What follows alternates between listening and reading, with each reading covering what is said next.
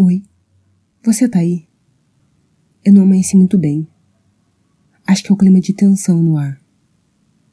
Tudo bem se a gente não se vê essa semana para eu colocar as coisas em ordem aqui dentro? É importante ter esse momento para me conectar comigo mesma. Minha rotina tá impedindo que eu faça isso nos dias úteis, então queria tirar esse final de semana para isso. Como você se sente sobre esse pedido?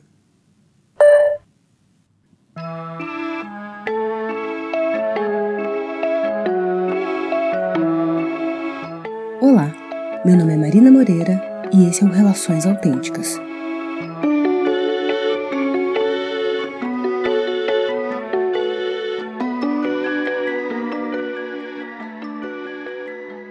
Se você prestou atenção no começo desse áudio, eu te pergunto: você já fez um pedido franco como este em alguma relação amorosa? Se você não prestou atenção, recomendo que volte e reescute. Trata-se de um pedido sincero, alguém expressando que não está bem e compartilhando que precisa de um tempo para si próprio. E também validando como o outro se sente sobre isso. Se você já se expressou abertamente, isso é um hábito? Se você ainda não conseguiu se expressar assim, já se perguntou por quê? Ao longo da minha formação como ser social, entendi que a premissa das relações afetivas é que elas são monogâmicas. Mais do que ceder exclusividade ao seu parceiro ou parceira, é comum à nossa sociedade associar a priorização de agenda do parceiro em detrimento da sua. Os compromissos passam a ser do casal. Se o par não tem interesse no evento, o protagonista se desmotiva a sair. Ou sobreposições de agenda, onde o calendário de uma pessoa tem preferência ao da outra.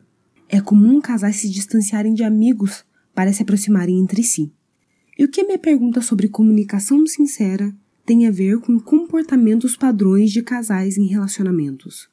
Você já se perguntou quem definiu as regras gerais dos relacionamentos?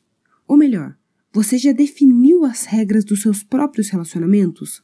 Ao entrar em uma relação, você se desnuda para outra pessoa, mas também expõe as coisas que são importantes para você. Como, por exemplo, é importante para mim ter um dia na semana para ficar exclusivamente com os meus amigos.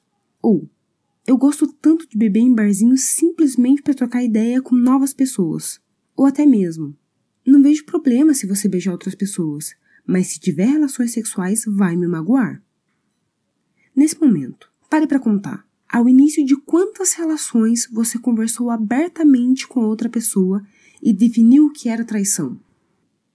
Imagino que não tenhamos esse diálogo com mais frequência porque socialmente nos é incutido o pacote padrão de regras dos relacionamentos.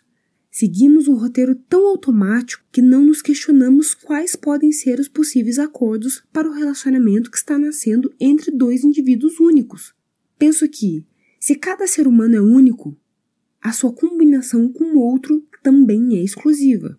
Logo, é possível que os acordos mudem conforme a combinação de pessoas e mesmo que as regras sejam as mesmas, não é importante conversar sobre elas?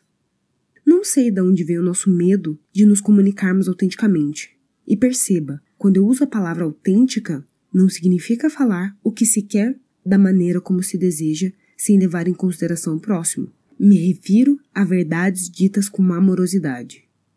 A comunicação, desde os primórdios da humanidade, se faz presente, partindo da corporal para a desenhada, entalhada e depois escrita.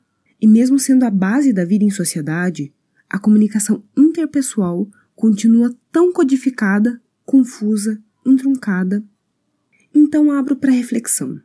Você tem facilidade em se comunicar abertamente nas suas relações? Falo por mim. Em quase nada senti conforto ao ajustar minha comunicação dentro dos meus relacionamentos, mas percebi que diálogos honestos são a base para a construção de uma relação de confiança. Não peço para que acredite em mim, apenas que se permita tentar falar sobre coisas que importam para você e acolher o que importa para o seu parceiro ou parceira. Quem sabe, até mesmo revisitar os acordos da relação.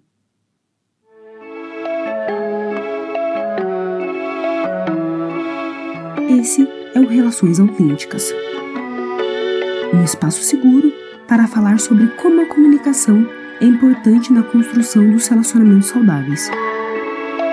Obrigada por ter me acompanhado.